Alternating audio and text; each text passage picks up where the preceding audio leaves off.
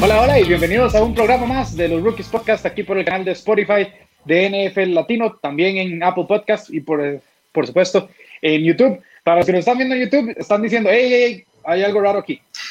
y no, es que hoy tenemos un, un, debutante, el rookie del podcast de los rookies, por hoy. Y es eh, don Oscar Jiménez, que nos está acompañando hoy para ver los, las franquicias que más deben brillar en este 2020. Entonces pasamos primero a saludar a Oscar porque es el debutante y después iremos con el de siempre, con Sergio. Oscar, ¿cómo estás? Buenas noches, Bruno. Buenas noches, Sergio. Muchas gracias eh, por la invitación, por el espacio. Sí, haciéndolas de rookie con ustedes propiamente, haciéndole mérito al, al nombre. Eh, y esperemos aquí con, con, el tema que está bastante, bastante interesante. Eh, esperemos que sea del, del agrado de todos los televidentes y los que nos escuchan también, ¿verdad? Así es, Sergio, ¿cómo estás? Hola Bruno, sí, me parece súper bien, un acto de caballerosidad totalmente de presentar al invitado. Eh, primero, mucho gusto Oscar, que nos acompañes en esta transmisión y mucho gusto a ustedes también, todos los que nos ven y nos escuchan en el podcast de los rookies. Muy contento de estar aquí y muy contento y triste, Bruno, porque ya terminamos con los, con los tops, unos tops que duran casi siempre toda la, toda la off-season. En este caso han durado casi toda la pandemia, entonces eh, han traído pues muchas memorias, ¿verdad? Todas dentro de casita. Pero bueno, ya nos tocan las franquicias, sobra, o más bien no, digan, sobra la explicación, más bien, eh, no, hay, no hace falta, entonces, de una vez entrémosle. Entrémosle solo, porque hoy vamos a tener 15 franquicias, no vamos a hacer top 10 de Sergio y top 10 mío, como estaba votando Oscar también, lo acortamos a hacer cinco por, por cabeza. Sí, porque si no, esto dura tres horas. Sí, jamás, jamás, no, no, no nos da, no nos da. Ter, ter, termina el partido del kickoff y aquí seguimos nosotros, pero no, no. Exactamente. No. La, idea, la, idea, ahí anda. la idea es que sea la antesala de esta, de, esta, de esta temporada y no perdamos más tiempo. ¿Y qué tal si empezamos con el debutante? Serio, preguntémosle a Oscar, ¿cuál es la quinta franquicia que más presión para él tiene de cara a este 2020?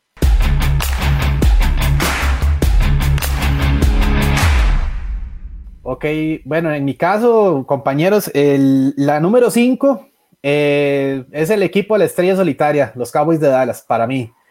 Eh, veámoslo por este lado. La última vez que los Cowboys ganaron un supertazón, el VHS estaba de moda. Yo creo que ya pasado bastante rato de eso. Entonces, estamos hablando de 25 años de que fue el último que ganaron. Eh, han pasado bastante talento en los últimos años y no han dado el, los frutos que esperaban. Entonces, eh, han hecho muchísimas inversiones en lo que ha sido esta, en este offseason, en el draft. Eh, o sea, Jerry Jones no se complicó y trajeron bastante talento, en, bueno, muy buen talento en armas para efectos de, de la ofensiva, así como también firmando agentes libres en un pateador como Greg Sörlein, Everson Griffin, se traen a, a Huntington Dix. Eh, ya no está Jason Witten, eh, pero le siguen dando armas a, a, Dak Prescott y tiene que mostrar, o sea, hay muchísima presión, siento yo ahí por ese lado, porque Jerry Jones tampoco es un, un señor ya jovencito, o sea, ya este, tiene sus años y, y hay bastante expectativas por muchos,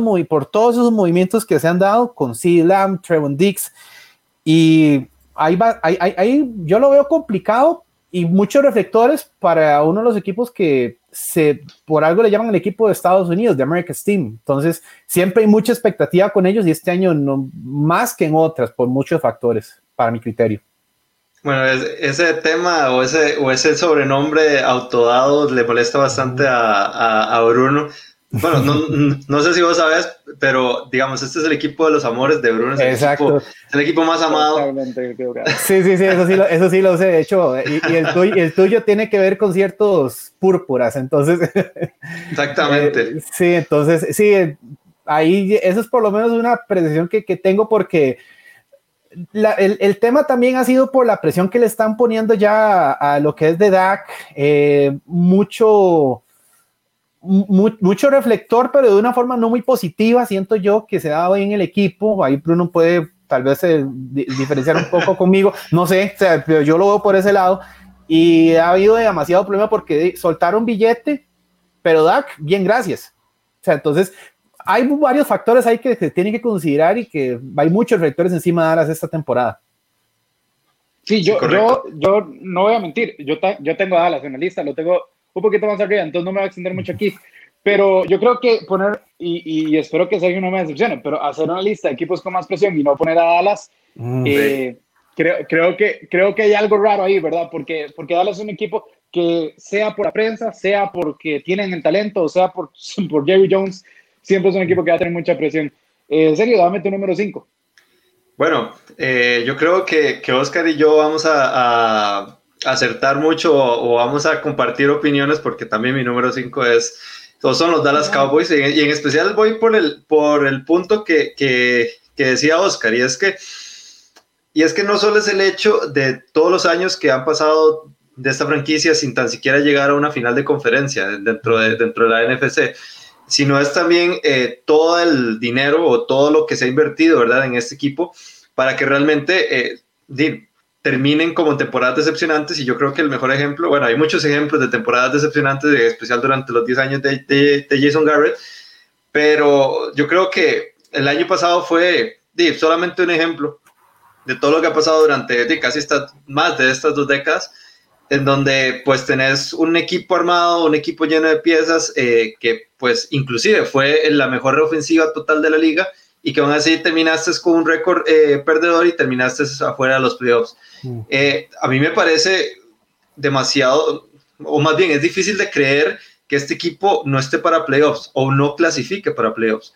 Porque primero, tiene una de las mejores, uno de los mejores front sevens de la liga, especialmente ya con, con Everson Griffin, y eso que cortaron a Gerald McCoy, que si hubiera estado ahí, pues inclusive más nombres, más talento iba a estar dentro de esta, de esta franquicia, sin mencionar pues obviamente a esa línea de, de linebackers, que para mí es la mejor de la liga, con, con Sean Lee, con Jalen Smith y con, y con Leighton Van Der Esch, y sin, y sin, digamos, o más bien, si nos vamos a, a, la otra, al otro sector del campo, pues tenemos también a un CD Lamb que, lo, que recién llegó al, al equipo eh, y que personalmente yo no lo, lo, lo veía en, en, los Dallas Cowboys, sin embargo, yo creo que es una, una adquisición excelente, eh, especialmente acompañando a Michael Gallup y a, y a Mary Cooper. Y, o sea, estamos hablando de demasiado talento y, y, y, no estamos, ni siquiera estamos tocando la secundaria y mucho menos estamos tocando así que Elliott que también, o sea, es, un, uh -huh. es uno de los mejores running backs de la liga y pues obviamente eh, no solo también la presión recae en el equipo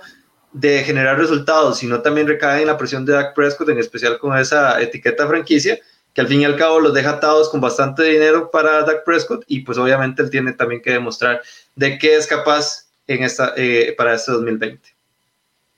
Sí, el, el, tema con Dallas yo creo que ya son, son más de dos, tres años, donde el tema de Dallas no es si tienen suficientemente, eh, si suficiente talento o no, es eh, si pueden ya empezar a, pues a, cumplir las expectativas que ellos mismos se, se ponen, ¿verdad?, al inicio de cada temporada. Y creo que este es un año donde va a pasar exactamente lo mismo. Van a empezar con muchas expectativas. El equipo puede que, que resurja o que tenga una nueva imagen con, con con McCarthy, pero eh, eso no es una garantía, ¿verdad? Al final de cuentas, eh, más en esta temporada donde podemos prever que hay, que, que, que, vayan a haber, pues, que lesiones, que, pues, contagios, lamentablemente, esperemos que no muchos, pero sería ingenuo pensar que nada de esto va a pasar. Hay que ver cómo Dallas, pues, reacciona a todo esto, ¿verdad? Porque la presión siempre van a tener. Pero cambiemos un poco el tema, porque Sí, ya hablamos mucho de Dallas y, y, te toca a vos, sí. es lo peor de todo. Y, y, y, sí, se me está haciendo algo aquí en el cuello, ¿verdad? Está, yo, está atorado ahí. no, totalmente. Ahora, yo me voy a quedar en Texas y voy con el equipo, el equipo que ha sido la sensación de la offseason para, para Sergio Gómez. Y yo puse de número 5 a los Houston Texans. Y es una razón muy simple. Si tenés una offseason tan mala, pero tan mala como lo ha hecho, eh, como lo ha hecho Bill O'Brien con los Houston Texans, pero todavía tenés el talento de, de Sean Watson, que va para año de contrato, y eh, JJ Watt, pero especialmente me quiero enfocar en lo que, en lo que es Deshaun Watson. Si vos no triunfas en este año, no solo tenés la presión de hacerlo, porque, pues bueno, adquiriste un contrato fatal con David Johnson, a, a, eh, dejaste ir a tu, a tu arma número uno, pero además, si no triunfas este año, tenés mucho riesgo de que tu mariscal estrella, uno de los más élites que hay en la liga, diga, no, yo me lavo las manos, hice lo que pude con esta franquicia, nunca me han protegido, eh, se deshacen de mi mejor arma. Eh, en la secundaria también la han deshecho con Jadavion Clowney y con Tyron Matthews, solo por mencionar algunos. Entonces yo hasta aquí llego. Yo ya no quiero más de, de, de Houston Texans. Entonces los Texans tienen una presión enorme, enorme para no solo para tratar de luchar un campo postemporada en una división que es bastante volátil, sino también para mantener al, al, quarterback franquicia a la cara a la cara de lo que ellos esperan sea por muchos años eh, eh, ahí en el Energy Stadium, pero no hay no hay garantías y tienen que, pero obligadamente, pues al menos tener una temporada decente. Bueno, te toca a vos, Oscar, porque yo creo que he desatado el hate a Houston durante todos estos tops, entonces vamos a ver qué opinión nueva hay, en, este grupo. Sí, bueno, oye, eh, bueno, ahí como dijiste, serio, estamos parecidos con el tema de, de, de, bueno, estamos igual con el tema de Cowboys y hay un detalle que tal vez hay diferencia un poco, no sé si pasamos al 4, todavía no, pero en el caso, por ejemplo, estaba como en un límite ponerlo de 5 cuartos a Dallas porque... Eh, bueno, tal vez inclusive el caso de, Bruno, como él, como, es el rival de Estado, entonces ahí hay un, choque interestatal que puede, puede salirse por ese lado del hate a Texans, pero eso es un tema aparte. Em, pues sí, es un, es un tema que se las trae bastante porque sí hay muchísimos reflectores encima. Eh, con el caso del, de un nuevo coach nuevo, o sea, Jason Garrett más bien aguantó demasiado, demasiado en, para mi criterio en, en, en Dallas y les agarró tarde para hacer ese cambio. Entonces ya es una mentalidad diferente que trae Mike McCarthy y vamos a esperar cómo, cómo le resulta por eso. ¿Y con Houston qué te parece, Oscar? Eh, yo no lo, yo inclusive eh, pensando en un top 10, yo no lo tendría inclusive tan arriba. Sí, no, por el hecho de pensar que más bien deshiciste tu, deshiciste tu mejor arma. Está bien, o sea, recibo a, a, a Brandon Cooks y a Chris y a David Johnson, pero sea, es que no me hacen un equivalente a un, a un, de, a un DeAndre Hopkins. Eh, la línea ofensiva es un coladero y el pobre de, Sean Watson eh, es un problema que él tiene que andar corriendo por su vida, que hasta literalmente casi pierde un ojo para sacar una anotación. O sea, como, como, eh, como entrenador, Bill O'Brien ha tenido éxito y ha clasificado a Houston, de hecho, en postemporada en los últimos años, de forma seguida en el sur y ha dado campeonatos divisionales. No están dando ese salto en postemporada, pero como general manager es terrible lo que ha estado haciendo. O sea, no entiendo lo que es la administración de ahí que estuviera con ese puesto después de esos movimientos que han estado haciendo. O sea, habían roces con DeAndre, con Bill O'Brien, se entiende eso, pero igual, o sea, le estás, estás casi que echando la responsabilidad encima y JJ Watt tampoco es que esté como en óptimas condiciones de novato por sus lesiones y su historial que tiene. Entonces, sí, sí, yo siento que hay presión, pero por tanto desarme que ha tenido, no lo pondría yo, yo personalmente no lo tengo tan arriba. El tema, el tema aquí, y, ya le doy la palabra a Sergio, es que si tenés problemas entre tu general manager o tu, o tu head coach y una de tus figuras, usualmente el que va a ganar es el general manager o el head coach. Es así el deporte. Pero si lo ponemos en contexto, con Houston específicamente, yo creo que no había ni que pensarlo y era Bill O'Brien el que había que darle la carta de despido y traer a alguien que simplemente supiera manejar el talento que hay en Houston o que había. Eh, los de Brandon Cooks y los de Randall Cobb no son malos receptores, pero, pero vamos, o sea, no, no, son, no son, de Andrew Hopkins. No, no, no, o sea, son, son, regulares. Sí, y casarte con ese contrato de David Johnson eh, es, realmente terrible.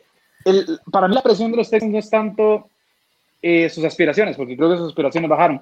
Y bueno, no sé, ya, ya le doy la palabra a Sergio. Para mí es eso, es el miedo que al menos yo como fanático de los Texans tendría diciendo de Sean se nos va a ir. Y si se nos va de Sean, listo, hasta aquí llegó esta franquicia. Sergio. Sí, pues eh, con el tema de Houston también, como lo dijo Oscar, es un tema pues complicado porque yo creo que, y no solo es esta temporada, sino también en las, en las temporadas pasadas que, que, lamentablemente Bill O'Brien ha hecho muchos cambios negativos dentro de esta franquicia, tanto en la defensa como en, los, como en la ofensiva, eh, sobrepagando jugadores o, digamos, o, o, trayendo jugadores que realmente no son tan caros para lo que costaron. Yo creo que el mejor ejemplo de eso fue el tackle Tonsil, que lo trajeron de, de Miami, y que prácticamente les costó una primera ronda que perfectamente pudieron haber utilizado en este, en este draft. Y te traes, o más bien, dejas ir a uno de los mejores receptores de la liga, no solo del equipo, sino también de la liga. O sea, eh, eh, de Hawkins fácilmente es top 3 de esta, de, esta liga y muchos lo tienen de primero. Y, y, no conseguir tan siquiera un pick número uno por él, o sea, eso, eso deja mucho que desear, más allá de pues, haber traído a David Johnson, que si bien David Johnson tiene su, su buen pasado, yo creo que ya estamos viendo un David Johnson muy diferente a ese que consiguió las 2.000 yardas totales, pues allá, inclusive en el 2016 creo.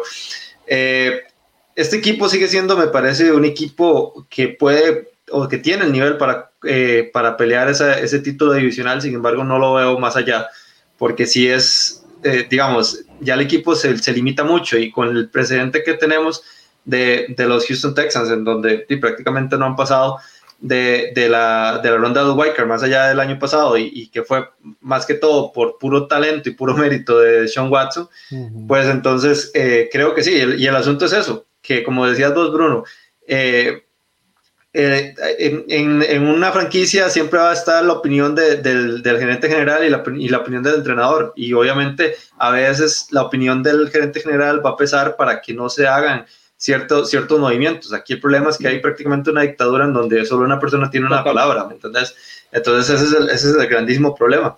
No me voy a extender mucho porque mañana nos toca hablar sobre, sobre, las, sobre las conferencias sur, pero, pero sí, más, más que todo es eso. Realmente, ustedes saben que yo estoy aguado con esta franquicia por, por, todo, por todo lo que ha pasado. O sea, son jugadores de la talla de, de, de, de de Sean, eh, de Sean Watson, de, de, Andrew Hopkins, de, de, de Clowney, de, de Terry Matthew, o sea, solo para poner esos nombres, o sea, cuando perdés ese, esa, es, ese nivel de nombres en, en, una franquicia, pues es bastante, o sea, deja mucho que desear por parte de, del front office de, una, de un equipo. Sí, pasemos al número 4, Oscar, ¿cuál es tu cuarta franquicia? Eh, me quedo, bueno, tal vez en el sur, pero de la nacional, Ahí serían los Buccaneers de Tampa Bay para mí, de número 4. Em, hay un detalle ahí, por ejemplo, estaba pensando inclusive si estaba de quinto cuarto, pero ¿por qué puedo ponerlo de cuarto? Personalmente hablando, yo, o sea, eh, Mike McCarthy está llegando a los Cowboys como entrenador nuevo. Bruce Arians ya tiene por lo menos un año eh, al mando del equipo en Tampa y eh, más bien con a pesar de haber tenido lo que fue James Winston, que es una máquina de intercepciones, eh, lo que es de armas que tenía, que tiene con Chris Godwin, con eh, OJ Howard, el mismo Mike Evans, eh, o sea, tenía, tiene talento ofensivo y la defensa, bueno, la defensa es una monstruosidad de los, los, siete linieros, o sea, estás hablando Jason Pierre-Paul, eh, Damo Kansu que está llegando, Shaq Barrett que tuvo una temporada monstruosa en el defensivo, eh, Davis, o sea, mucho talento ofensivo y ahora más bien está haciendo un cambio, están trayendo a Tom Brady o sea, la presión es no por el hecho de que hayan tal vez clasificado a pues, temporada el año pasado, porque tienen mucho, tienen ya rato de que no lo están haciendo. Ahora el, ahora el detalle es, están trayendo a Brady, pagaron el contrato que quería y ahora sí, todo ese fue el cambio sonado del off-season para, por, por mucho, o sea, la movía por mucho en cualquier equipo de la liga. Entonces, y ahora sí, con las armas que le están tirando a, que, no tenía tal vez en New England en su momento, ahora que está con esos receptores, que tiene una defensa eh, y es un entrenador que tiene ya más acople en el equipo en comparación tal vez a McCarthy en Dallas, que es un novato entrenador, aunque hoy tiene su experiencia, eh, tiene que empezar a implantar su sistema. Y Brady no tendría, no creo que tuviera problema en aplicarlo. O sea, pienso yo que ahí ya mucha gente inclusive le está poniendo Super Bowl bound o mínimo campeonato de conferencia, mucha gente lo está poniendo una vez en eso. Entonces la presión es como más todavía por el hecho de la llegada y a pesar y con las armas que han tenido y lo que lograron hacer a pesar de James Winston, más bien van a tener aún más presión de la que pudieron haber tenido hace bastante tiempo, que en realidad no tenían, eh, en realidad ahí en el sur de la, de la, de la, de la nacional. Sí, no, yo con, yo con respecto a, a, Tampa Bay lo pensé, sinceramente, sin embargo, tengo otro, otro, otro equipo de la, de, de, esa, de esa división. Ahorita, ahorita lo digo porque está un poco más arriba. Pero, pero sí, yo creo que, que todo lo que se ha hecho eh, en, en, Tampa o sea, todo, todo lo que se tenía que, que, que hacer bien se hizo. Se cortó a, a un, a un Corea que, que, estaba teniendo problemas y tuvo sus buenos 30 touchdowns, tuvo, tuvo sus buenos 30 intercepciones. Eh, y trajeron pues a Tom Brady, para mí el mejor, el mejor eh, quarterback de toda la historia. Eh, trajeron armas en el draft que le ayuden a, pues, que le ayuden a la protección, ¿verdad? Como con Tristan Wirth, que yo creo que ese es como el, el, el pick eh, sonado, ¿verdad? del draft para, para Tampa. Eh, pues obviamente, ya con solo tener en tu ofensiva a Mike Evans, que para mí ha sido el, el receptor más underrated, ¿verdad? Eh, el, que, el que no ha tenido pues esos, esos, pues esos highlights, esos flashazos por estar en este equipo y pues estar rodeado de, de, no, de no tanto talento, pero que al fin y al cabo pues también, o sea, tenés a, tenés a, jugadores pues como Mike Evans, Chris Goodwin, que son, o sea, yo creo que de muy buena, o sea, es una muy buena gama, ¿verdad? De receptores y pues obviamente cuando le agregas a Rob Gronkowski también el mejor tight end de toda la historia, pues prácticamente o sea, cambia toda, toda la ecuación y, y pues obviamente también lo que decía eh, pues Oscar con el, con el nivel de, de, talento que hay en esa, en esa defensiva que pues Bruce Arians ha hecho muy buen trabajo eh, desarrollándola, ¿verdad? Eh, entonces creo que las cosas se están haciendo bien. Yo para mi número cuatro, Bruno y Oscar, yo voy para Los Ángeles Chargers, me voy para, otro, para otra parte de, de Estados Unidos prácticamente para la costa oeste. Y, y ok, yo entiendo este tema de que pues tal vez no vamos a ver eh, un, un, contendiente real, así nivel Baltimore, nivel Kansas City en Los Ángeles. ¿Por qué no? Porque obviamente hay, hay, un, eh, hay un cambio muy importante en, en los corebacks. Obviamente Philip Rivers se, se, fue y pues obviamente no sabemos tan siquiera quién va a iniciar en semana 1, si Tyler Taylor o, Justin Herbert. Entonces, eh, me parece pues que por ese lado tal vez no vamos a esperar tan buenos resultados de este equipo, pero creo que lo hemos hablado Bruno y yo durante toda la temporada, durante, bueno, durante todo este season, que a nivel de talento individual, a nivel de nombres, este posiblemente sea el mejor equipo, el equipo que esté más cargado de talento. Y tras de eso, eh, pues trajeron trajeron protección con Ryan Bulaga, trajeron a otro monstruo eh, que ayuda bastante, ¿verdad? Eh, como anzuelo en esa, en esa línea defensiva de Nimbal Joseph que puede ayudar a Melvin Ingram y a, Joey Bosa. Y pues obviamente eh, tener a Chris Harris en un equipo que ya por sí en la secundaria tiene a, a Erwin James, a Desmond King y a, y a Casey Hayward, o sea, hay demasiado talento en Los Ángeles. Hay demasiado talento como para que me quedes otra vez en 5 y 11, que fue el, el récord de la temporada pasada. Eso fue sumamente decepcionante. Yo lo pongo aquí, pero no tanto por la, por la franquicia en sí, sino por Anthony Lynn. Porque yo creo que este, esta va a ser la temporada de Anthony Lynn. Si vemos si, va, si va a poder generar un progreso en este equipo, si podemos ver que finalmente este, esta franquicia se despega, o si más bien lo vamos a ver como una de esas víctimas del el famoso lunes negro, que pues obviamente eh, no, no puede continuar, ¿verdad? Eh, este head coach en, en, la franquicia, pero sí creo que, que, que, hay bastante presión porque, porque el talento hay, a pesar de que pues no sabes este tema del coro, como bien lo dije, sin embargo, eh, no es para un, un 5 y 11 eh, esta temporada. No, eh, yo también tengo los Chargers, tengo un poquito más arriba, pero, pero tengo que compartir. Bueno, primero yo he estado diciendo toda la opción que los Chargers son el caballo negro, entonces si no les pongo presión y si no la cumplen, pues me están dejando mal a mí, ¿verdad? Pero, pero el, el, el, tema es que, a, a, ver, hay franquicias. Nosotros hace una semana hicimos el, podcast de los 10 head coaches con más presión. Uh -huh. Eso no significa que el equipo como tal tenga presión. Este caso es diferente. Yo creo que la presión de que tiene Anthony Lynn se va a trasladar a la franquicia como tal, porque además estás buscando tu nuevo quarterback, eh, ya sea Tyrell Taylor o Justin Herbert. Estás buscando eh, como, como lavarte la cara de todos estos años donde Philip Rivers se quedó corto. Y Anthony Lynn además está buscando pues mantener su, su, chamba, ¿verdad? Entonces, por ahí se puede trasladar lo que es la presión. Eh, mi número cuatro es aquí donde tengo a Dallas Cowboys. Eh, bueno, ya Oscar y Sergio hablaron de Dallas Cowboys. Yo nada más voy a decir una cosa, porque ya, ya se habló suficiente sobre, sobre Dallas. Este equipo tiene el mejor cuerpo de linebackers de la NFL, probablemente. El mejor cuerpo de receptores abiertos de la NFL, probablemente tiene un top 3 probablemente en los running backs, en lo que, en lo que concierne a los running backs. Además de que Tony Pollard también lo hizo muy bien la, la temporada pasada. Eh, tiene una buena secundaria, tiene un buen mariscal, si bien no es élite, Dak Prescott, pues es un buen mariscal. Y eh, en teoría debería mejorar teniendo un head coach que ya ha ganado un Super Bowl. Si, si esto no pasa, si, o sea, este equipo quedó 8 y 8 fuera de postemporada. Ahora hay un plazo más de postemporada, entonces tenés que clasificar, empezando por ahí.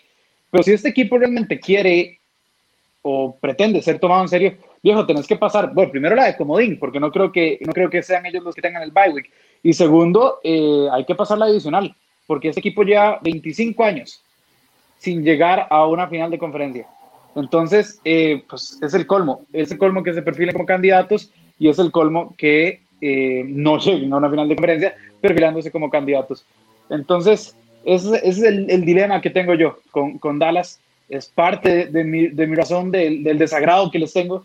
Siento que es una franquicia que no tiene los pies en la tierra, que no debería tener los pies en la tierra porque tienen el talento para estar volando, pero que a pesar de todo están enterrados eh, eh, en, en, los emparrillados. Entonces, esa, esa, esa disonancia ahí es la que me, la que me choca con, con, con los Cowboys. Pero luego los tengo en mi número 4 y eh, vamos a pasar con Oscar. Sí, ¿cuál, ¿cuál, es tu opinión acerca de los, de los Chargers? Porque yo creo que ya hablamos mucho de Dallas, ya, ya, ya. Sí, sí, sí. Sí, más bien, más bien voy, va bien voy un poco al revés. Va bien, para cerrar el tema de Dallas, por ejemplo, Mike McCarthy llegó diciendo, si no venimos aquí a ganar un Super Bowl, yo no sé para qué estoy en fútbol americano. Básicamente llegó diciendo eso esta semana. Entonces, eh, eso ya por un lado trae un aire diferente en el equipo, entonces sí, obviamente hay mucha presión y bueno, ha sido el equipo Jones, él, ha lo manejado a su antojo, entonces sí hay un tema de bastante presión ahí. Yo, como digo, estaba entre quinto cuarto. En el caso de los Chargers, eh, pues bueno, lo conozco bastante bien de básicamente el, equipo Mis Amores para hablar las palabras son los Broncos de Denver. Entonces es un rival que tengo que ver dos veces al año. Exactamente. tengo que ver dos veces al año. Entonces eh, es cierto, o sea, Philip Rivers, a veces uno le echan la culpa a Philip Rivers, muchos se le echan más a Anthony Lynn. Es cierto, el tema de cocheo, como él ha manejado, eh, el cierre de los partidos los ha dejado ir durante muchísimo tiempo. Eh, y tienen bastante talento en, la, en, la, defensa, o sea, firmaron ahora un contrato monstruoso con Bosa y al final le cortaron las alas a, a Philip Rivers, o sea, ya cambió de lugar después de 17 años, entonces, bueno, hasta luego, gracias, ya nada que hacer. Ahora el dilema es, bueno, Tyrod Taylor podría decirse que es cumplidor, logró meter a los Bills en su momento eh, eh, para romper la sequía postemporada que tenían antes, pero el detalle es que o sea, sí, mucha expectativa por la, ofensiva que tienen. Eh, la defensa es bastante sólida, la verdad. Eh, y bueno, ahora está un cambio de imagen, cambio de estadio. Eh, sí hay mucha presión y en una ciudad tan mediática. Y es cierto, o sea, Anthony Lynn ahorita también es parte de esa misma presión. O sea, es como, o hace lo que, lo que se ocupa ahí para tratar de pelear la edición, o por lo menos un wildcard, o si no, hasta aquí. Porque, o sea, está básicamente en una división, está en la división del campeón de la NFL y es la división que podría decir que es de las más rudas, por no decir la más ruda, durante los últimos 10 años fácilmente. O sea, que ahí ha habido un, un, un bipolio entre Kansas City y Denver por apropiarse de la división. Los Chargers simplemente no han estado ahí. y si entraron como wildcard, más bien fue muy sorpresivo el gane el año pasado, antepasado, que fue contra Baltimore, no se esperaba. Pero sí muchísima presión ahí con, con, con Los Ángeles ahora por muchos temas también aparte cambia imagen, cambia cara y ver qué piensan hacer también con Justin Herbert, que yo no lo veo titular este año como todavía al frente del equipo, por lo menos yo no. Es curioso eso, eh, lo de Justin Herbert, yo siento que tal vez a mediados de temporada, evidentemente hay que esperar lo que haga Taro Taylor como, como mariscal eh, eh, bajo centro, pero, pero si las cosas no, no empiezan muy bien para Taylor, yo veo semana 6, semana 7, tal vez, o pues tal vez incluso después del bye que tenga que tenga los Chargers, ya verá Justin Herbert al menos empezar a, pues a producir en la, en la NFL. En serio, vos cómo ves este, este tema de los, para cerrar el tema de los Chargers, cómo los ves con, con, con los mariscales? Sí, yo también creo eso. Yo eh, comparto la opinión de Oscar. Yo creo que Tyler Taylor es un coreo cumplidor. Me gustaría tenerlo como backup, que era la posición que, que pues antes tenía en esta, eh, en esta franquicia. Eh, y, y, pues si bien se le, se le da ese crédito, ¿verdad? Llevar a, los Bills eh, en la temporada 2017, creo que fue, eh, a, a, los playoffs. Yo sí creo que, que Taylor, eh, creo que ya vimos el, techo que tiene este, este Corea, ¿verdad? Entonces, claramente hay que probar pues a Justin Herbert, en especial después de haber dado una, un pick tan alto en el draft, ¿verdad? Porque, o sea, era un pick de, de, de prácticamente de, de los primeros días entonces, pues obviamente cuando vos invertís en un coreback en esa posición del draft, pues claramente estás esperando que produzca y que produzca rápido en la, en la, franquicia. Sí, el, el, tema también es que, eh, eh, o sea, la selección número 6 viene con una gran reputación sobre su, su fuerza de brazo y demás. Eh, una reputación, por ejemplo, que tenía Josh Allen, ahora que también hablábamos de Buffalo. Lo que pasa es que Josh Allen es un caso complicado porque tiene mucha potencia, pero a veces la precisión le falla. El caso de Herbert. Yo veo mejor a, Justin Herbert en sí, Justin Herbert viene con, viene con una con precisión más, pues algo más atinado, pero al final de cuentas hay que verlo ya en las, en la, en, ya con, contra, contra Von Miller, contra Bradley Chubb ahí haciendo la expresión. eh, Oscar, vos, vos seguís, ¿cuál es tu número, tu número 3? El número 3 eh, sigue en la Bahía, solo que en este caso es de la Nacional, los 49ers de San Francisco, para mí, tercero con más presión para este 2020, eh, tienen que ver cómo se levantan ese, esa resaca de supertazón, básicamente, porque estuvieron muy cerca, muy cerca, y por ejemplo, dieron ya un salto bastante importante, se ve muy bien lo que ha hecho John Lynch, eh, John Lynch como general manager, eh, ya se ve lo que es el trabajo de Kyle Shanahan como entrenador, ya está dando sus frutos, pero por lo mismo, o sea, llegaron al supertazón, se quedaron cortos, pudieron haberlo manejado mejor, y tiene armas, y ahora, por ejemplo, le pagaron para muchos el mejor, para otros el número dos en Titans de toda la liga, que es George Kittle, un contrato bastante grande. Entonces, la, lo que es la presión que va a estar ahí es ya la veo bastante grande porque, bueno, y demostraron que dieron un salto enorme del 2018 al 2019 a tener un récord de 13 ganados, 3 perdidos. Eh, Jimmy Garoppolo tiene que demostrar que puede ser ese mariscal que da esa campanada y que para mí es otro caso como también como muy cumplidor, pero aún con mucho menos reflectores y menos vistoso. O sea, hace como lo eficiente entre lo que se puede, pero tiene, tenía bastantes armas. Eh, todavía tiene sus armas ahí en el equipo, pero ellos tienen que, yo siento ya que tienen que hacer esa, eh, dar esa, limpiarse la cara de eso el año pasado y en especial Kyle Shanahan porque su historial en supertazones ya se está poniendo bastante complicado como coordinador ofensivo y ahora como entrenador, o sea, ya él está para que, bueno, nos, llevamos, nos llevaste ahí, pero falta dar ese otro paso para ya tener el, sexto Lombardi que, que han estado cerca los últimos años, eh, San Francisco por lo menos 2012 y esta vez que volvieron se han estado cerca, pero no se les concreta. Y yo siento que ya sí hay muchísima presión ahí para, para, para, para Kyle Shanahan y para los, para los Niners, en mi criterio. Vos, Bruno, dale. Sí, el, tema, con, el tema con, con, San Francisco, yo los iba a poner, no los puse, se me quedaron de sexos, por decirlo así. En mención honorable eh, tengo a San Francisco. Y la razón por la que no los puse es porque yo veo el equipo del año anterior de San Francisco y veo mejor equipo al que van a tener este año. Eh, siento que la baja de Manuel Sanders va a pesar muchísimo en ese cuerpo de receptores. Eh, siento que, o sea, se te fue Matt Breda, que por muchos tramos de la temporada fue incluso tu corredor primario, aunque al final terminó bajando su, su producción, eh, dándole cabida pues más a, a Raheem Mostert, pero al final de cuentas era un monstruo de tres cabezas y te fue una cabeza bastante importante ahí. lo de Kyle Shanahan, a ver, cuando tenés dos antecedentes de, este, de esta magnitud, creo que se empieza a formar un estigma, ¿verdad? que creo que es a lo que va Oscar. Ellas, eh, tanto para los 49ers como para Shanahan, es si llego a un Super Bowl, tengo que ganarlo sí o sí. O sea, ya no hay margen de error ahí. Es un equipo que tiene presión, sin embargo, siento que no es el equipo tan completo que era el año anterior, especialmente por, eh, por el cuerpo de receptores, pero al final de cuentas, eh, a ver, Garópolo es un mariscal que yo creo que para temporada regular te va a hacer la labor.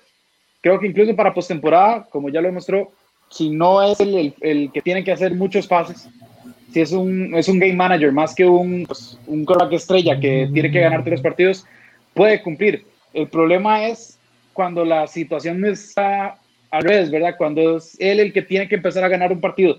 No porque yo siempre lo he vendido. Eh, yo no siento que eh, Garoppolo sea un como Philip Rivers, que simplemente se atoraba, se, se, se presionaba tanto que eh, bajaba su nivel en postemporada. Yo no siento que Garoppolo sea ese mariscal. Garoppolo fue el que más game winning drives tuvo el año anterior en toda la NFL. Siento que es que el talento simplemente a veces no le va a dar para hacer pases que un Russell Wilson te va a hacer, que un Tom Brady te va a hacer, que un Drew Brees te va a hacer. Entonces, creo que ese fue el caso del pase de Manuel Sanders y por eso yo, no sé, de que tienen presión, tienen presión. Pues están en una edición muy complicada, están con un equipo que yo veo al menos un poco menor al, al, que fue en el 2019. Entonces por eso los dejé a penitas afuera de lista. Pero es un equipo que sin duda tiene presión, sin duda alguna, más porque, porque llegaron al último cuarto con 10 puntos de ventaja y aún así no lograron ganar el Super Bowl. Sí, yo creo que, que, la, que el equipo perdedor del Super Bowl siempre llega al, a la liga con presión. Y normalmente los antecedentes o los últimos antecedentes de prácticamente estos cinco años han demostrado de que los que, los, o sea, con excepción de hecho de los Patriotas, o sea, eh, han sido prácticamente decepciones en la temporada siguiente. Ojalá que no sea el caso de los, de los San Francisco 49ers y creo y, y, sí comparto lo de, lo de Bruno que dice que, que veo un equipo menor, de menor calidad de, que, el, que el año pasado, en especial por, por, las, eh, por las ausencias que están en, en, el costado ofensivo. Me parece que este equipo eh, rindió muy bien, sin embargo era una ofensiva muy limitada, ¿verdad? Eh, más allá, ¿verdad? De, de pues, el monstruo tres cabezas, como bien lo mencionaba pues Bruno en, en, esa zona de los running backs. Yo para mi número tres voy para un equipo que se esperaba mucho, pero que al fin y al cabo terminó eliminado por los, por los Titans y fueron los Baltimore Ravens. Creo que los Baltimore Ravens eh, tienen mucha, mucha, mucha presión. Me atrevería inclusive a poner que mis tres primeros en este, en este top están prácticamente en, ese, eh, en, un, en un triple empate ahí arriba, porque yo creo que los tres tienen mucha presión. En el caso de los Ravens es por, por Lamar Jackson y por estos dos eh, y por estos dos eh, temporadas que pues han llegado a, los playoffs y prácticamente lo han tocado las manos. ¿no? O sea, fue, una, fue un partido decepcionante en la ronda divisional hace dos años contra los Patriotas y pues ahora terminaron eh, con la sorpresa del año que, fue, que fueron los Tennessee Titans. Entonces, creo que sí, ya recae la presión a Lamar Jackson eh, ya le cae la presión a John Harbaugh, a pesar de que ha hecho muy buen trabajo. O sea, me parece que fue muy bien ganado ese, ese reconocimiento al, mejor coach del año en la temporada pasada. Sin embargo, es que este equipo eh, es, es, el equipo que fácilmente se le puede plantar y que le puede ganar a los Kansas City Chiefs en este momento y que uno lo puede decir con autoridad. Y en especial cuando traes eh, jugadores como Calais Campbell, que viene a reforzar, Sí me preocupa, pues, pues toda la situación que, que ocurrió con el Thomas, ¿verdad? Obviamente, eh, pues esto es una baja muy importante en la secundaria. Sin embargo, este equipo todavía tiene mucha calidad en, ese, en esa parte del campo y yo creo que es un equipo muy completo que a pesar de que sabemos de, de que la principal arma de ellos es, es el, el ataque terrestre, pues obviamente siempre va a, a sorprender Lamar Jackson, ¿verdad? Especialmente tirándolo a los Tyrants, pero inclusive podemos ver un despegue de Hollywood Brown este año, no sabemos, o sea, eh, John Harbaugh realmente puede hacer un buen trabajo ahí modificando la, la, ofensiva para que sea mucho más potente de lo que ya es y que, y que sí, yo, yo espero eh, ver a, a, los Ravens muy, muy, muy, muy lejos eh, en enero, eh, peleando, peleando ahí para ver si se puede meter al Super Bowl. Sí, el, tema el, tema, el tema con Baltimore, yo, yo, yo no lo puse por, por una simple razón, y no sé si Oscar compartirá, ya le daré la palabra. Uh -huh eh, yo siento que la presión no está en Baltimore, está en Lamar Jackson, eh, como muy puntualmente en Lamar Jackson. Sí puedo compartir, evidentemente, si tu mariscal tiene presión, pues eso se va a trasladar a tu equipo, es el, el, jugador más importante, ¿verdad? Pero, pero yo, yo por eso no los incluí, siento que es, es Lamar Jackson, como, como Sergio dijo, es un equipo que está muy completo. Eh, sí, el hueco del Thomas es un poco grave, pero eh, hay que ver, eh, Baltimore al fin, al fin y al cabo todavía tiene eh, cierto, cierto dinero que gastar. Logan Ryan sigue, sigue libre, puede ser una opción. Vamos a ver, también Logan Ryan está pidiendo un contratito bastante grande, pero, pero siento que es una opción que se puede, se puede ojear ahí, donde él mismo ha dicho que prefiere ser safety más uh -huh. que dinero. Pero bueno, compartís eh, la presión que tienen los Ravens, Oscar. Eh, sí la comparto y de hecho la tengo más arriba todavía que ustedes. Ah, ok, muy bien. Inclusive, sí, o sea, porque, o sea, tal vez como para dar un poco el detalle del punto mío, o sea, exactamente, o sea, tenés al MVP de la liga. Y sí tiene que lavarse la cara con ese gane como el que pasó contra, contra los Chargers de Los Ángeles, o sea que eran el favorito, quedaron fuera. Eh, contra los Titans, que fue el equipo sorpresa, pintaban favoritos y ahí se, o sea, se confiaron, se confiaron y me extraña mucho John Harbaugh que hubiera pensado de esa forma, alguien tan veterano, eh, tan experimentado. Entonces, eh, sí tienen aún más presión para mí que el número 3, honestamente, pero sí, sí estamos como en esa sintonía que hay bastante, bastante expectativa muy fuerte para este año en Baltimore. Sí, soy, soy yo la oveja negra, entonces aparte con los, con los Baltimore Ravens. yo, yo, yo, siento que van a hacerlo bien, eh, pero siento que la presión está en Amar más que en la franquicia como tal. Eh, mi número 3 son los Chargers, ya, ya hablamos de los Chargers, eh, uh -huh. hombre por hombre, yo creo que están entre los mejores 3, 4 rosters, nombre por nombre, ¿verdad? Eh, de toda la NFL. Lo que pasa es que tiene una gran incógnita y es el mariscal de campo. Y bueno, hay que ver si la salud respeta tanto a Ingram como a Osa, como, como pues a, Derwin James y demás. Pero si están sanos, este equipo no debería tener problema alguno para, más allá de una incompetencia terrible que pueda mostrar Anthony Lynn, pero, pero Anthony Lynn también fue alguien que hace dos años quedó 12 y 4. Entonces voy a darle el beneficio de la duda. Esperemos que estén sanos. Y esa división de la NFC Oeste, yo lo he dicho reiteradas veces, está que se van a pegar durísimo y es de las que más quiero observar en esta temporada.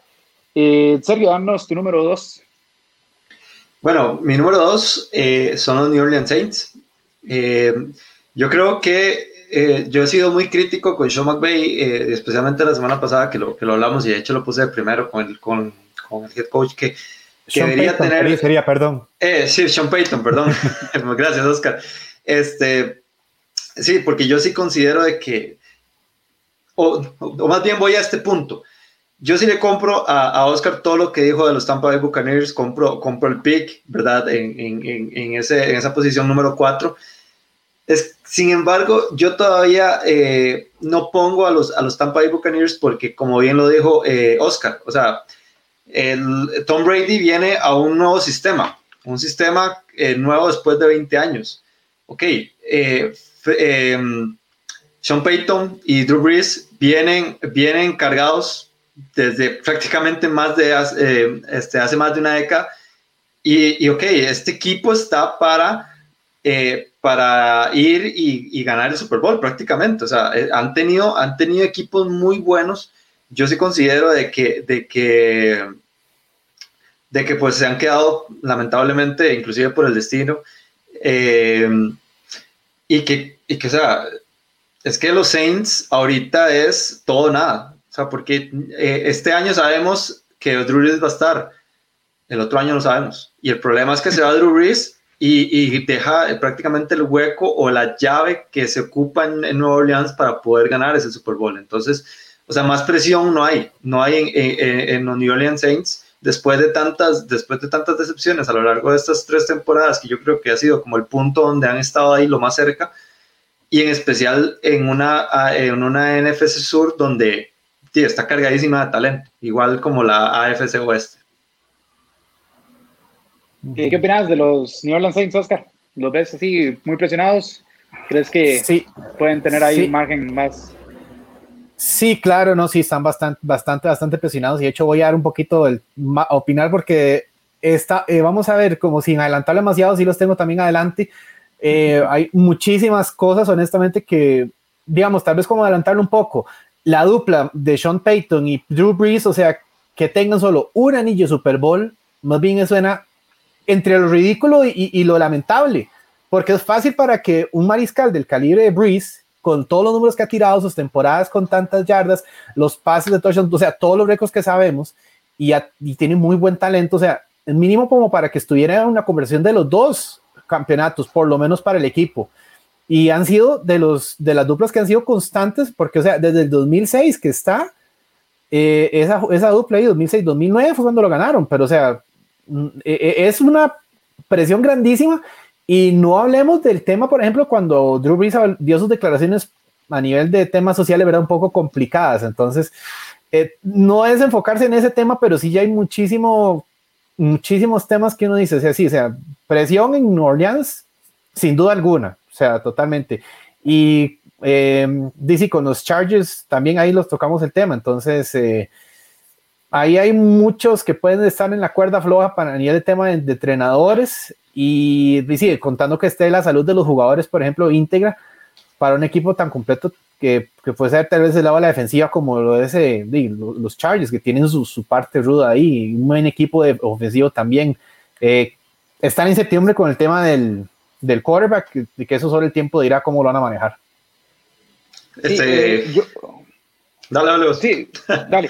No, está bien. Eh, yo, bueno, para cerrar el, el, tema de los Chargers, eh, a ver, si hay un bandwagon que sí tiene mucho espacio porque nunca llenaron el estadio, es el de los Chargers. Aquí lo escucharon aquí primero. vaya, métanse, a ese, métanse a ese trencito. Al mínimo les va a dar emociones. Eh, en cuanto a los Saints, yo no los tengo, no los tengo porque eh, creo que lo mencioné hace un par de semanas en este podcast. Eh, yo creo que el año de los Saints era el año anterior, el que acaba de pasar. Este año, yo creo que las cosas se han No, para mí era 2018. Para mí, no, 2019. No, no, 2018, cuando se quedaron con los Rams. Sí, fue la, la, interferencia.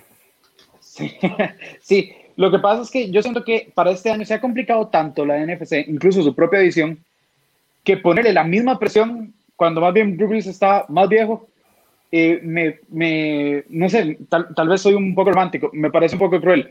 Ahora, con el tema que dice eh, Oscar de Sean Payton y, este, y Drew Brees, yo tengo un problema también cuando se habla de que un Super Bowl es poco, porque si vemos en la historia, son pocos los que tienen más de un Super Bowl. Es, o sea, es, es muy difícil. Y yo puedo entender que el talento de Drew Brees y la, eh, la virtud de, de, Sean Payton como head coach puede merecer un, un, al menos un Super Bowl más. Eso lo puedo compartir. Pero eh, llegar al, al, reclamo de eso cuando, por ejemplo, Pete Carroll y Russell Wilson también solo tienen uno, a pesar de que han llegado a, a un Super Bowl más. Eh, cuando vimos lo que costó a Peyton Manning empezar a ganar, el segundo lo ganó gracias a, a, a la defensa más que, más que a su talento, ¿verdad? Entonces, cuando Aaron Rodgers, otro caso, o sea, que son, son mariscales tan élite que, que, que, llegan y ganan uno, pero es que ganar un Super Bowl es tan difícil que imagínate ganar dos. O sea, son muy pocos y, y, lo que pasa es que vivimos en la era de Tom Brady, que el tipo simplemente desquició cualquier tipo de, cualquier récord y dijo, no, yo voy a ganar seis, listo, no me interesa, y los voy a ganar con el mismo head coach. Entonces, es creo que un poco inconsciente, pero uno cae en esa comparación. Ah, ok, pero si Brady y Belichick ganaron seis, eh, ¿y cómo este solo va a tener uno? Esa es, esa es mi percepción. Entiendo que, eh, entiendo que hay gente que opina. Creo que vos vas también por, por esa misma línea, Sergio, de que, de que Peyton y, y o sea, tienen que ganar más. Ahora, han tenido una suerte fatal también, ¿verdad? Mm. Eh, cosas que se les han salido de las manos a, a tanto a Drew Brees como a Sean Payton, aunque sí considero que el año pasado eh, al menos pudieron haber hecho un, un algo más para, para pues eh, llegar, llegar a, a, aunque sea a la final de conferencia, pero también se quedaron a las manos de Minnesota. Eh, número dos, Oscar. El número dos es uno de los que tocamos ahorita. Para mí, el número dos es eh, los Ravens de Baltimore, propiamente. Sin redondear mucho en el tema, por ejemplo, eh, como les digo, tienen al MVP de la liga, ya dio un salto bastante considerable, o sea, es un arma increíble a ofensiva, o sea, es como un videojuego en vida real, o sea, cuando lo hacen emparellado, o sea, es, es increíble lo que, hace, lo que ha hecho Lamar Jackson. Eh, reforzaron en la defensa, bueno, con Calais Campbell, ya tienen a Derek Wolf, que estando sano, muy importante, estando sano, él da muchísimos dividendos y de hecho el año pasado en el sistema de Vic Fangio fue el que tuvo más capturas en el equipo. O sea, el detalle con él es que ya es alguien un poco más veterano y es muy propenso a lesiones. Ese, fue ese ha sido su problema. Eh, el hecho, por ejemplo, también de que en dos postemporadas seguidas, o sea, puede tener muy buena marca y todo. Yo inclusive los ponía el año pasado jugando en Miami, jugando en el Super Bowl como representante de la FC, porque estaban para mí como un equipo muy completo a la defensa. A la ofensiva también tenían bastantes armas, o sea, todavía las mantienen. Entonces, eh, es un equipo que ya tienen que demostrar y lavarse la cara, por ejemplo, de ya Lamar Jackson va a 0 y 2. Está bien, está joven, está joven. No es que uno tampoco es demasiado, pero sí siento yo que la presión, lo que se comenta es eso, o sea, de tenés de 0 2, o sea, vas a ir un 0 y 3. Eh, John Harbaugh es alguien con bastante experiencia y tiene que incurrir también en eso, de formar, por ejemplo, a alguien con, con, esa, con esa veteranía, con esa experiencia que él tiene como entrenador eh, ya ahora con armas nuevas, bueno, ya llegó también Patrick Quinn, bueno, ya se fue Earl Thomas, que eso fue por un tema también que ellos no quieren romper el camerino, porque o sea, eh, eso, es un tema también complicado que ellos optaron por, optaron por Lozano por lo mismo, o sea, es un equipo que defensivamente tiene ya su conjunto y no quieren que un elemento perjudique a todos, entonces puede, tiene su talento Earl Thomas, pero también están con sus problemas, como que Pete Carroll tenía su razón por el hecho de llegar y, y decirle gracias en Seattle, ¿verdad? Entonces, yo los veo. Que de hecho que, también se fue mal de, de Seattle. Ah, sí, sí, sí, sí. O sea, de hecho, verlo en, en, un carro de los que iba lesionado y haciendo su gesto hacia el otro lado de la banca, sí. o sea, es una. Es súper. O sea, no, no hay comparación para un atleta profesional que haga eso. O sea, no hay justificación. O sea, entonces es un elemento que ya te trae problemas por más talento que tenga. Eh, y siento que son el que le pueden dar el pique ahí totalmente a, a los Chiefs. O sea, es que el, el equipo 1-2 en la, en la americana son ellos dos ahorita. Tienen armas, están muy equilibrados y ya ocupan dar ese paso adicional para llegar, por lo menos, si no es el campeonato de conferencia, de ver que jueguen en el, en, el 55, que esa es como una expectativa muy grande que tienen y, y, es, y la competencia en la americana ha bajado, es, es no es que no haya, es menos densa que la, que la nacional para mí. Sí, eso, eso, eso, es, eso es claro. Yo creo que en la nacional hay unos cuatro o cinco contendientes y en la americana, si vemos seriamente, hay dos y podemos meter ahí caballos negros. Eh, yo creo que el, movimiento que le Campbell es uno de los mejores de toda, de toda la offseason. Creo que va a mm. ser por el precio que pagaron, eh, por lo que puede representar, no solo como, como Casamariscal, sino como, como líder, ¿verdad? Que pueda fungir. Eh, ahí en, ese, en ese front seven. Yo a Baltimore lo veo con muy buenos ojos. Creo que la presión, como repito, es, es más para la mar que, que, para la franquicia como tal.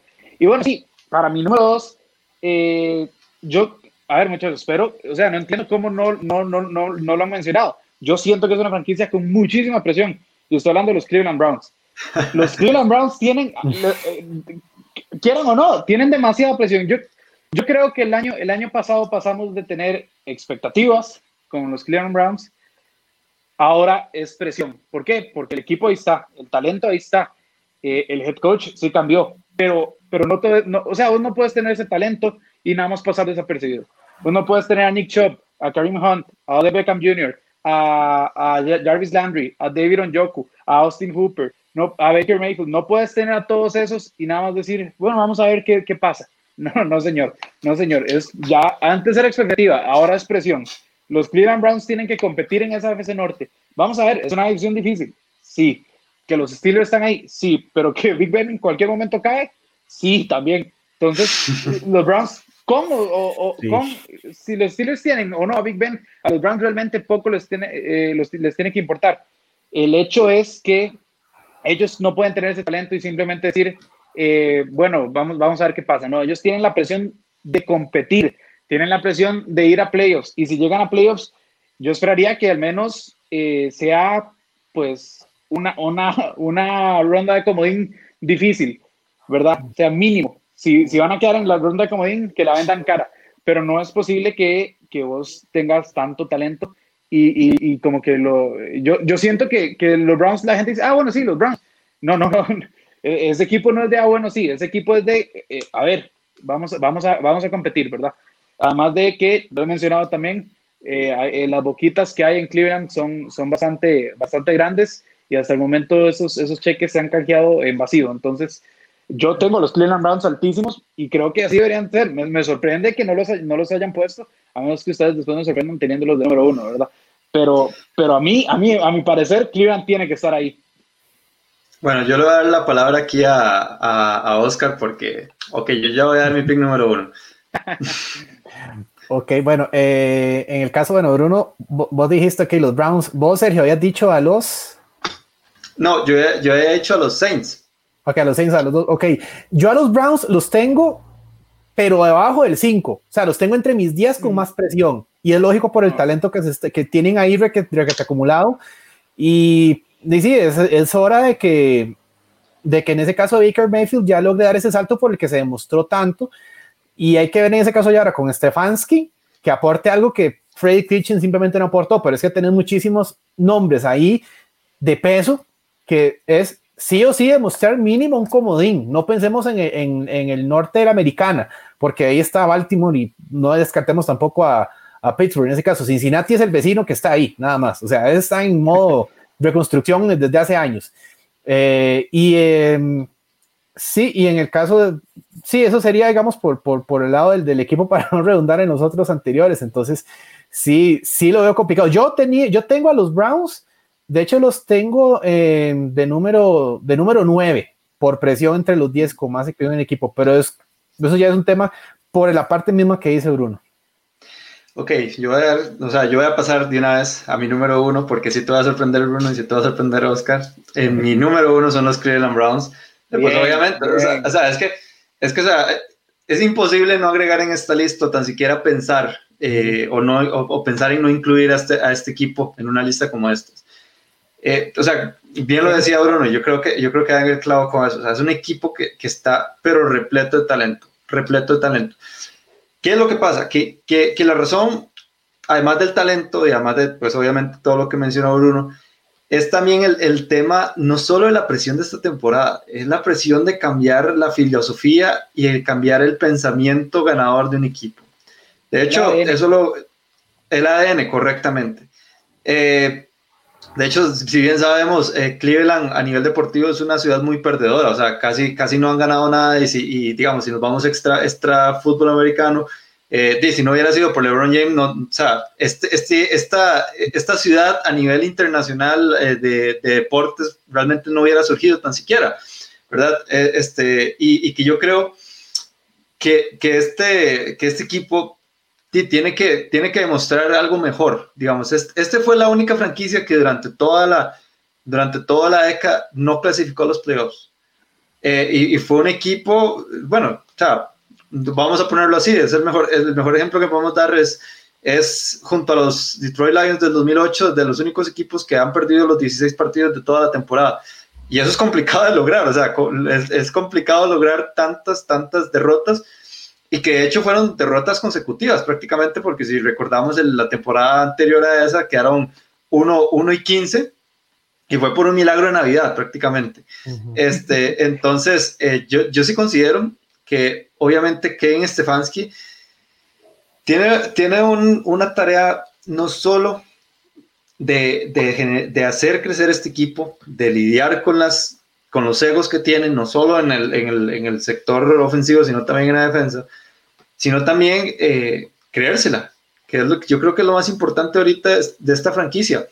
Y yo creo eh, que, que y yo creo que esta división y la división oeste de la AFC, estos dos perfectamente pueden dar tres equipos para playoffs. Obviamente no hay campo para tantos, ¿verdad? Sin embargo, hay potencial en, estos dos, en estas dos divisiones para que queden tres equipos que vayan de la misma división a los playoffs. Y me atrevería a decir que la presión que tiene los Cleveland Browns, no solo por eso, sino también por la presión mediática, que, que, que tiene el, el, tener, valga la redundancia, tan, tanto, eh, tanto talento como el que pues ahora, pues ahorita hay en los Browns. Entonces, uh -huh. eh, eh, digamos, es, un, es, una posición muy complicada, digamos, porque un equipo como los, como los Browns están acostumbrados a brillar y, y pues están en una posición en donde eh, prácticamente los, les están obligando inclusive hasta pelear una, una final de conferencia o, o estar ahí alto en, en, eh, con Baltimore y con, y con Kansas City Chiefs cuando la realidad dice que pues obviamente hay que empezar poquitos a poquitos. Y yo sí creo y yo considero que sí vamos a ver un mejor, un mejor Cleveland que el año pasado. Todavía no sé, todavía tengo tiempo para pensar en las predicciones, pero, pero sí, sí considero que, que Kevin Stefanski debe hacer un mejor trabajo y mucho más. Un otro, otro, otro punto muy importante este equipo tiene tanto ego, pero tanto, tanto ego, que una caída, sí. que una caída como la que tuvieron el año pasado, ok, eh, eh, eh, eso los tuvo que poner así, pero en el punto más bajo, así, en toda, en, digamos, en toda la actitud, en toda la química, y que yo creo que personalidades como, como Del Beckham Jr., que yo creo que es la diva máxima en, este, en esta franquicia, o sea, eso no le gusta, ¿verdad? Y que al fin y al cabo esto, eh, esta mala temporada que tuvieron el año pasado yo creo que puede también servir como una motivación extra para estos jugadores para poder decir, ok, no voy a permitir que esto, lo, que esto me vuelva a pasar a mí. Sí, ese, ese camerino realmente es una dinamita, es un, es un tema interesante. Eh, y lo curioso del Beckham Jr. es que nunca ha estado en equipos ganadores, ¿verdad? O sea, es, siempre ha sido una de las mejores alas abiertas de la liga, pero, pero hay que ser sincero, éxito ha tenido poco o nulo. Eh, pensamientos para cerrar eh, con el tema de los Browns y darte número uno, Oscar. Eh, sí, o sea, definitivamente eso es una bomba de tiempo ahí en ese caso, porque sí, o sea, la cultura que ya tienen que erradicar de ser un equipo perdedor a ser un equipo ya contendiente, ganador, darle algo a Cleveland, tienen que hacerlo y está con, muy, muy, con mucho, mucho enfoque encima, porque, o sea, cuesta encontrar un equipo con tanto talento en tantas posiciones como, como Cleveland, honestamente, o sea, este año. Eh, para Baker, eh, Stefanski tiene un buen perfil en ese caso, aunque no sea entrenador, sino por el caso de, las ofensivas que, en las que he estado trabajando. Eh, sí, el manejo de los egos va a estar brutal, honestamente. O sea, y eso es, Dios guarde meter un alfiler en ese, en ese montón de globos de inflados de ego, o sea, porque son buenos, o sea, son buenos, es cierto. O sea, Beckham no ha estado, no le tocó estar en los equipos de los Giants de Supertazón, o sea, fueron los últimos años de Eli Manning y, y aspirando por algo aquí en Cleveland y que le han dado eso, que le han dado armas, entonces es también mala frustración y no solo de él, o sea, el montón de piezas que tienen, o sea, también pagando el montón a Miles Garrett, o sea, que no es solo la ofensiva, o sea, también tiene su parte defensa y Cleveland está pagando, queremos mantenerlo, queremos ya dar ese brinco y darnos a conocer como debe ser en la conferencia. Sí, y ahora el, tema es que ya, eh, solo para cerrar, el tema es que ya, porque después hay que pagarle a Baker Mayfield. ¿Verdad? Bueno, si es que se gana el billete, porque la temporada pasada fue realmente atroz. ¿Tu número uno, Oscar? el sur de la Nacional, los Saints de New Orleans, para mí. Eh, sin ondar mucho, 2017, el milagro de Minneapolis, fuera. 2018, el pase de no interferencia contra los Rams. El año pasado, los Vikings en, primeras rondas, o sea, es, es muchísimo el, como una mala suerte y tienen un talento abismal o sea, Drew Brees está más de salida. Drew Brees le quedan dos años de contrato y él no, es, no está tampoco en sus treinta y tantos. O sea, ya está entrando a los cuarenta. Contrataron a Malcolm Jenkins, tienen a Manuel Sanders. O sea, ya tenés a Camara, tenés una buena defensa, tenés muy buena ofensiva. Jared Cook como, a, como a la cerrada. O sea, a Michael Thomas para muchos el mejor receptor. Y son una tras otra, tras otra, que en los últimos tres años, o sea, ellos están con ese, no mono, o sea, gorila en la espalda. O sea, hay una presión enorme y no es por quitarle mérito de que sea muy fácil decir si ganar varios Super Bowls. O sea, yo entiendo un caso como un Dan Marino o Mariscal, así, como Jim Kelly, que fueron, a que fueron a un Super Bowl o fueron a cuatro, no ganaron y son jugadores Salón de la Fama. O sea, ya ganar uno es bastante mérito, no es por quitarle mérito a ese, a ese campeonato que tiene, porque es súper complicado. Equipos no, y mucho menos con los récords, con los récords que ahorita tiene. Exacto. Ah, no, jamás, o sea, jamás, exactamente. O sea, no es restarle mérito. Entonces, ya ahí el tema va a ser que es ahora o nunca, inclusive yo pensando, el año pasado mi Super Bowl 54 era Baltimore contra Nueva Orleans, personalmente, o sea, es el que yo decía, ese es el Super Bowl que van a jugar. Ya sabemos que la historia fue completamente diferente. Entonces, o sea, y el calendario de lo que tiene Nueva Orleans es brutal este año, brutal. O sea, juegan AFC, AFC Oeste, contra la NFC Sur juegan propiamente, juegan contra la NFC Norte, y, reciben a, a, Filadelfia y a San Francisco. O sea, es un calendario súper pesado y ellos tienen con qué hacerle frente a eso, pero o sea, las expectativas son Super Bowl o bust propiamente ahí para lo que en Nueva Orleans en mi caso. ¿Cómo cerrás el capítulo de los Saints, Sergio? Que pues, eh, tíos, esto es, esto es una oportunidad prácticamente, es una brecha de, de una temporada, a mí me atrevería a decir porque, porque este, con y con, especialmente con la edad de, de, Drew Brees, yo creo que obviamente vamos a ver lo último de este, esta temporada. Y vamos a ver si inclusive James Winston, Sean Payton puede hacer algo ahí, ¿verdad? Uno nunca sabe, pero, pero por el momento a lo que tenemos es a Drew Brees, tenemos una muy buena ofensiva, como lo decía Oscar, y pues no hay que, no hay que dejar a, a, a New Orleans eh, por fuera, ni mucho menos. O sea, es, es un equipo que, que, es de los, los candidatos en la NFC, entonces pues obviamente ojalá que finalmente este año sea la vencida, la cuarta la vencida, que sea la cuarta la vencida prácticamente para los, New York Saints. Una, yo, yo, si bien no lo tengo en la lista, sí, sí tengo que admitir que es una ventana que se les está cerrando ahí en la NFC Sur. Ahora, yo hoy con la ventana que se está abriendo en esa división. Y la de los Tampa Bay Buccaneers es el equipo con más presión. Y lo voy a decir porque vos no traes a Tom Brady y a Rob Gronkowski para pelear. No, e, es así de simple. Vos no los traes solo para competir, no, los traes para ganar. Los traes para inmediatamente cambiar la franquicia. Tenés el Super Bowl en tu casa.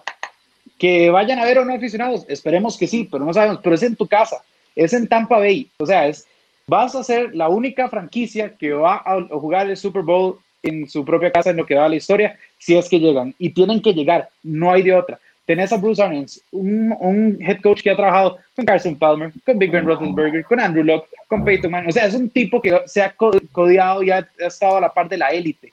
y viene con el más elite de todos en Tom Brady. Tenés al más elite de todos en los Titans con Rob Gronkowski. Y si no, ahí está O.J. Howard. Y si no, tenés eh, a Mike Evans y Chris Godwin ahí, eh, en, en, en, el cuerpo de receptores. Tenés una buena línea ofensiva con uno de los picks que para mí va a ser el pick más importante, puede que sea de, de, toda, de, toda, la, de toda la NFC o tal vez incluso de toda la NFL en, Tristan Wirfs, que es un animal que va a proteger el lado ciego de, de, de Tom Brady. Tenés eh, una muy buena línea defensiva. Tengo ciertas dudas, sí, lo voy a admitir, tengo ciertas dudas con la secundaria. Creo que pudieron haber algo, hecho algo ahí más, pero al final de cuentas, este es un equipo que está armadísimo. Las líneas de apuesta se movieron enormemente con, con Tom Brady. O sea, eh, eh, no puede ser un impacto minimizado jamás, menos cuando sabemos que Tom Brady, el, o sea, Papatiempo está invicto y Tom Brady es el que más cerca ha estado de derrotarlo, pero en algún momento eh, Papatiempo te va, te, va, te va a ganar, ¿verdad? Entonces, si, si hablamos de que el tiempo se está acabando con Drew Brees, imagínate con Tom Brady. Lo traes en sus últimos cartuchos para ganar un Super Bowl, no para solo competir. Y para mí eso hace que Tampa Bay tenga, eh, y para mí es de largo, la presión más grande de brillar y de, y de cumplir sus expectativas en este 2020. Sí, bueno, vos mencionabas los últimos cartuchos de Tom Brady. Para mí es el último cartucho de Tom Brady. Yo considero que este, que este proyecto de los, de los, de los Bucks es este año. Listo. Digamos, es arriesgar todo, todo nada este año y, y esperar que, pues, obviamente, dé resultados. Claramente el talento está ahí y, el, y la, la, franquicia como tal también está preparada para, y para poder enfrentar ese, ese reto, que, que obviamente no es, nada, no es nada sencillo y mucho menos viniendo de la NFC entonces, este, yo sí creo que, que pasa algo muy parecido con, con, con, con, los New Orleans Saints, porque al fin y al cabo son corebacks muy veteranos que, que ya están en las últimas y que, y que obviamente eh, o sea, son, son oportunidades que se van y si ya se van de, o sea, como decís vos, eh, vos le puedes ganar a Papa Tiempo. Tom Brady le, pues, le ha dado muy buena lucha, pero simplemente no le puedes ganar a Papa Tiempo. Entonces, o sea, yo sí creo que, que, que, lo de Tampa Bay va a ser este año y listo. Entonces, ahí es donde dejo el, el digamos, como mi opinión hacia los Tampa Bay Buccaneers. No sé vos, Oscar. Pensamientos finales. Sí, bueno, con el, con el caso de los Bucks, pues bueno, es igual, o sea, y Gronkowski, traerlo de vuelta, inclusive él diciendo que no iba a volver por el tema de lesiones, y tenés a, LeSean McCoy también, una pieza muy importante que está trayendo a la ofensiva, o sea, estamos, estamos hablando de, de LeSean, o sea, en la secundaria es como lo que pueden reforzar, tendrían que reforzar, es un punto un poquito más débil, pero sí, sí están para dar mucha pelea, o sea, yo los tenían, los tengo de cuartos ahí por el hecho de, de, traer a Brady y las armas que están trayendo. Eh, le están diciendo un contrato de dos años para Brady, una cosa es el papel lo que aguanta, otra cosa es lo que ellos ya decían. O sea, sí, todavía, todavía, le queda, todavía, le queda, un año, un año más a Tom Brady y vean dónde está, ¿verdad? Exactamente. Con, con, con, Sí, entonces, sí, o sea, tenemos apreciaciones bastante, bastante similares por ese lado, con, con lo que son los top tens, unos en ubicación diferentes a otros, pero sí hay equipos que están bajo muchísima presión. Eh, y sí, sí, también Tampa jugar en su casa con el Super Bowl, bueno, primera vez en la historia, ¿verdad? Y con Cleveland, pues sí, o sea, esa perrera va a estar ahí de muerte también ahí entre el equipo. Bueno, con esto llegamos al final, no solo del episodio, muchachos, de la serie, de los tops, de los rookies. La, la, la, serie que, nos entretiene, el off-season. Sergio, Sergio lo, dice, lo dice muy bien. Y hemos llegado al final, ¿por qué? Porque estábamos a nadita, a nadita, ya rozando el kickoff. Entonces la próxima semana es de previa y después vienen reacciones. Bueno, reacciones no porque empieza hasta el jueves, pero tenemos dos semanas perfectas para empezar a saborear ese Kansas City Chiefs contra eh, Houston Texans. Hasta luego, Oscar. Hasta luego, Sergio. Hasta luego. bueno, pues nada, antes, antes de eso, ¿cómo, cómo, cómo te vas a despedir, este, Bruno? Si antes mencionarle a la gente que nos, que nos siga en arroba NFL Latino TV, tanto en Twitter, Facebook, Instagram, YouTube, ¿verdad? Para que puedan ver eh, todo el contenido y también la página de, de, Oscar, no sé, también si, vos, si, si te gustaría eh, decirla para que también la gente se acerque y le dé like. Eh, bueno, yo tengo un espacio que se llama Ingeniería Loboide, propiamente está en Facebook. Ese ahí es como conversar de diferentes temas de lo que es de fútbol americano que nos gusta. Entonces ahí sale en Facebook la Ingeniería Loboide. Igual tengo, bueno, lo que es el Twitter personal, OscarJ23. Eh, entonces ahí es como para compartir igual el link de esa parte. Eh, ahí pueden compartir, pueden darle seguimiento. Ahí a la semana se hacen los, los videos de temas variados.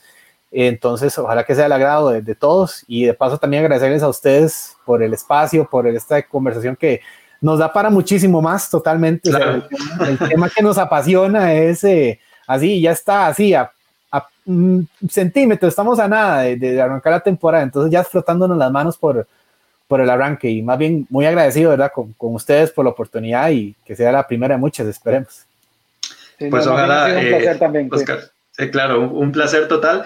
Y pues recuerden, ya estamos a 15 días prácticamente del inicio de la NFL. Los queremos vivos, quédense en sus casas, no salgan si es sumamente necesario, lávense las manos. Y pues nos vemos la próxima semana y hasta luego.